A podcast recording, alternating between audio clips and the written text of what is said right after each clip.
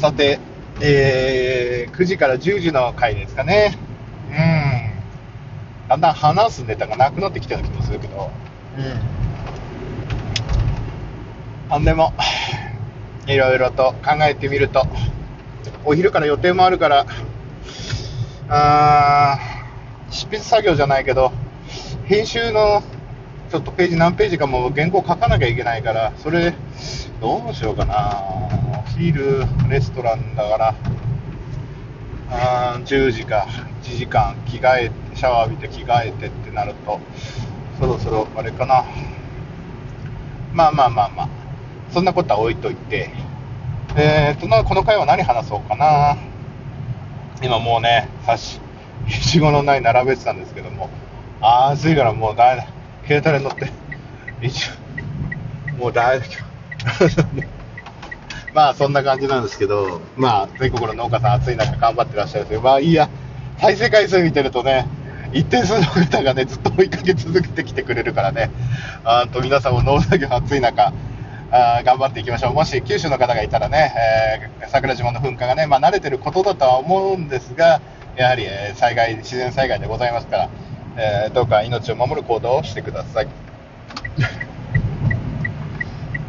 あで、いろいろと、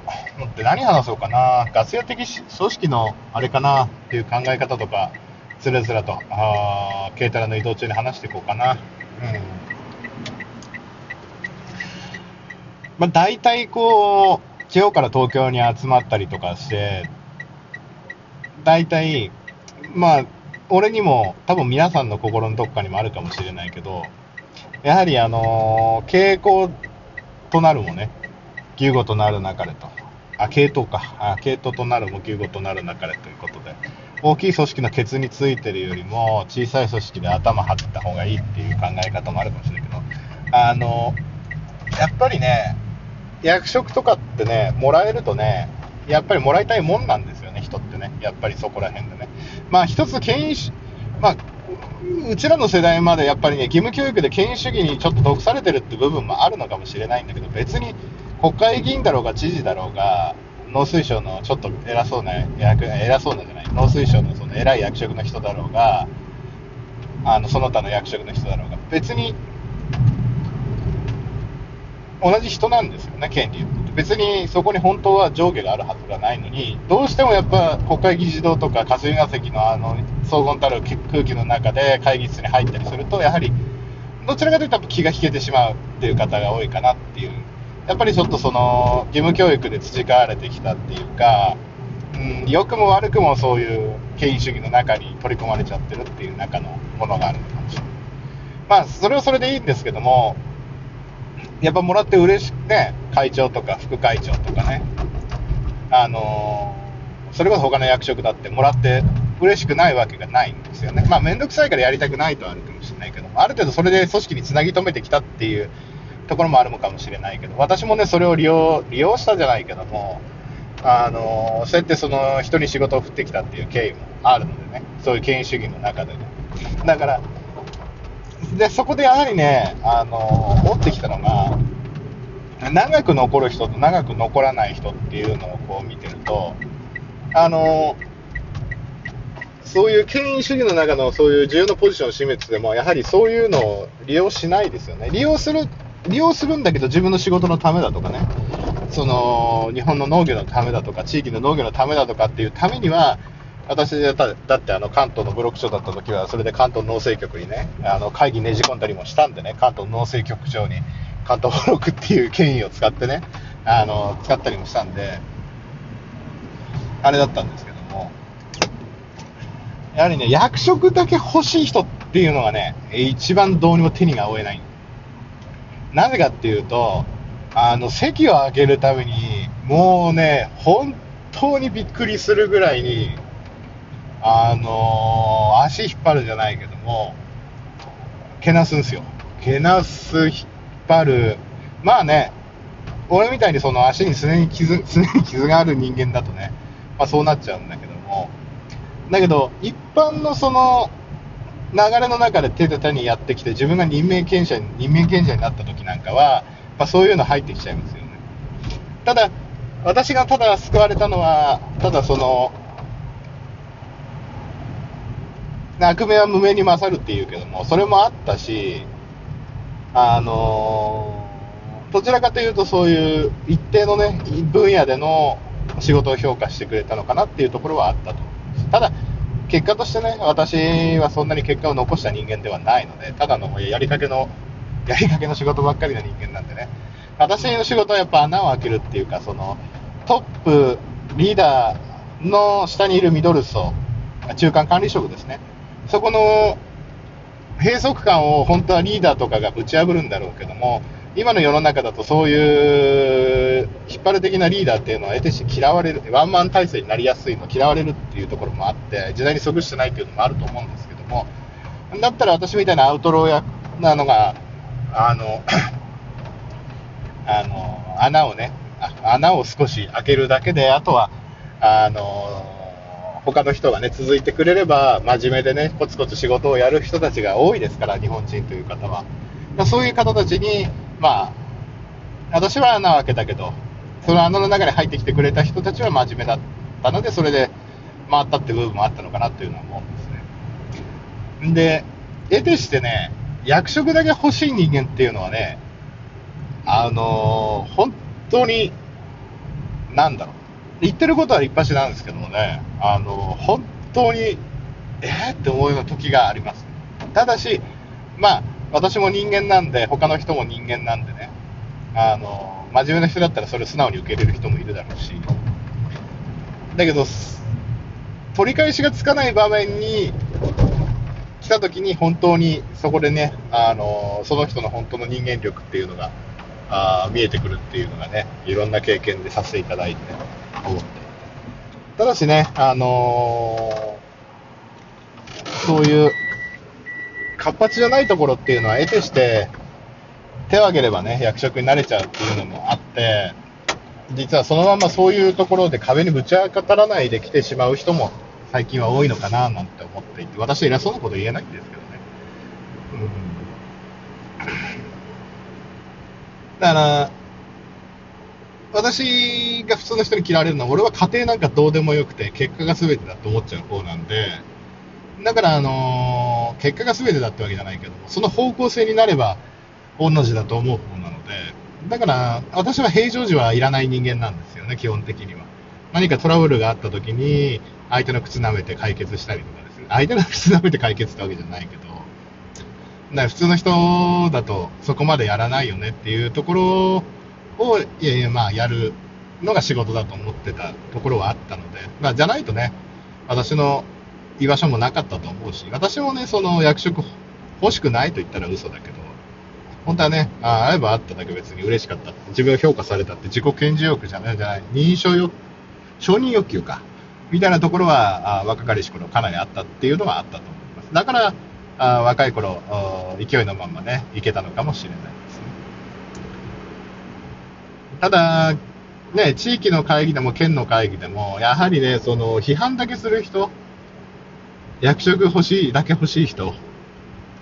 あいろんな人もいます。今もいます。だから、だ、台湾ありますかって聞くと黙っちゃった。だから、あのー、議論にならないんですよね。だ本来、そういう、例えば、月に1回、県の理事会の集まりがあるにしろ、地域クラブの集まりにする。本当は、あ全国で会長たち集めて会議するにしろ、総会やるにしろね、農水省の人とかやるにしろ、本当は、あ説明の場以外であったら合意形成の場であるはずなんですね、議論するっていうことはね。じゃあ、これに対してどう思う、どう思う意見出してこうする。ただ、合意形成じゃなくて、もうあの人嫌いだからこの意見を通すのやめようだとか、まあ、っていうのだと、もう意味のない不毛な議論がずっと延々と続くんですね。だから合意形成を得るっていう、例えばその、じゃあその物事に対して予算が足りないけど予算手当どうするのかっていうんだったら、あ、じゃあ予算の分だけで制限して、まあ条件付きでやりましょうとかっていう話になるんだけど、これが合意形成の上での有意義なね、話し方なんだけど、ただ単に漠然にじゃあ来月何しましょうかみたいなね、アイデアだけの会議だと、長くぐだぐだ続かないっていうのは、それは合意形成とかじゃないんですよね。あの次の月な、次のイベント何やるっていう合意形成はあるのかもしれないけども、だから、本当に不毛な議論の時間って多くて、それが嫌でね、夜時間取られたくないからって抜けていっちゃう人もいて、だから会議の時間を短くするっていうのは本当に私も組織の、小さい組織のね、あのトップに、私もね、自分で作った組合もあったけど、いろいろやったけど、やっぱ合意、年上の、40も年上の人たち納得させなきゃいけないとかっていう組合もあったけど、本当にいろんなことでね、直売所の役員だとか、そういう自分で作った組合だとかね、あそれこそ41とかでもいろいろそういう経験させてもらったけども、あ往々にしてやっぱりそういう議論が多いなって、合意形成を目指合意形成のない議論ほど不毛なものはない。だから、国会なんか見てても憲法9条改正反対、賛成ってそれだけで終わっちゃってるんですよね。何の合意形成もないわけですよ。あの憲法改正反対の人にはもう合意形成も何もないわけですよね。改正に賛成するわけないんです。だから、もう難しいんですよね。難しいけどやっていかなきゃいけない。で、かといってカリスマがいたからといってその会が盛り上がるかっていうと、その年は盛り上がるかもしれないんだけども、だそれをどう伝播していくかってわけなんですよね。だ本当にかっこいいカリスマ社長がいたとしても、やはりあの、その組織の中だけのカリスマであって、対外的に見てカリスマなのかっていうところもあって、で、そのカリスマの人たちっていうのは意外とね、その会社組織だとずっといるかもしれないんですけど、そういう流動的な役員の組織とかね、だと結構早くいなくなるんですよね。で、大体そういう時にやっぱりね、その前の人が残した、その、あ罪じゃないけど、罪じゃないの、残したものじゃないけども、往々にしてそのカリスマがやったこととか、例えばその、偉大なね、会長がいたとか、偉大な部長がいたとか、そういうのに引っ張られちゃうんだけども、でも普通の人は普通の人なんですよね。でも意外と長く役員やって地道に仕事やってる人っていうのが一番やっぱり重宝されていて、あのーそのでかいね、あのー会社組織の集まった団体だとかも見てても、会長はコロコロ変わるけど、やっぱりその下にいる人たち、実務面とか、裏工作じゃないけど、根回しやってる人たちっていうのはやっぱ役員が長いんですよね。あのそういう人たちは分かってるから会長やらないんですね。で、やっぱりその会長はそのやっぱり会の顔だから、そういうところで、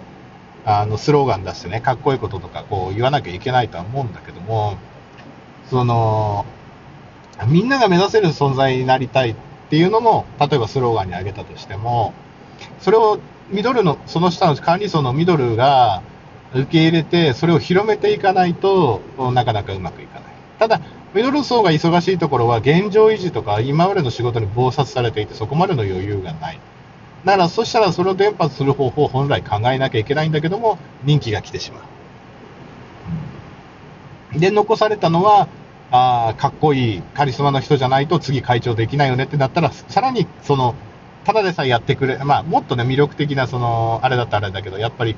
やっぱり前と比べられちゃうわけですよね、次トップに立つ人は、だからもっともっとそういうあ人材の面がどんどん狭まっていってしまうという、ね、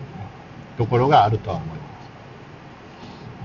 うん、だから、田舎のね、本当に直売所のね、あれの総会なんか、本当いつも文句言う人同じで、文句言う人はね、大体次の年議長にしちゃって発言権をなくさせちゃうんだけどね。まあ、田舎あるあるかもしれませんけど。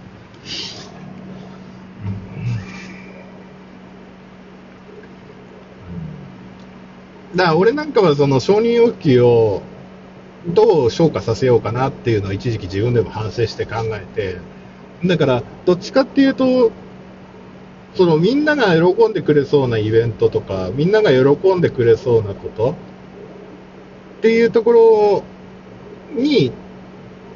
その自分のその承認欲求のあれの先を見つけたっていうのがあるのかもしれないですね。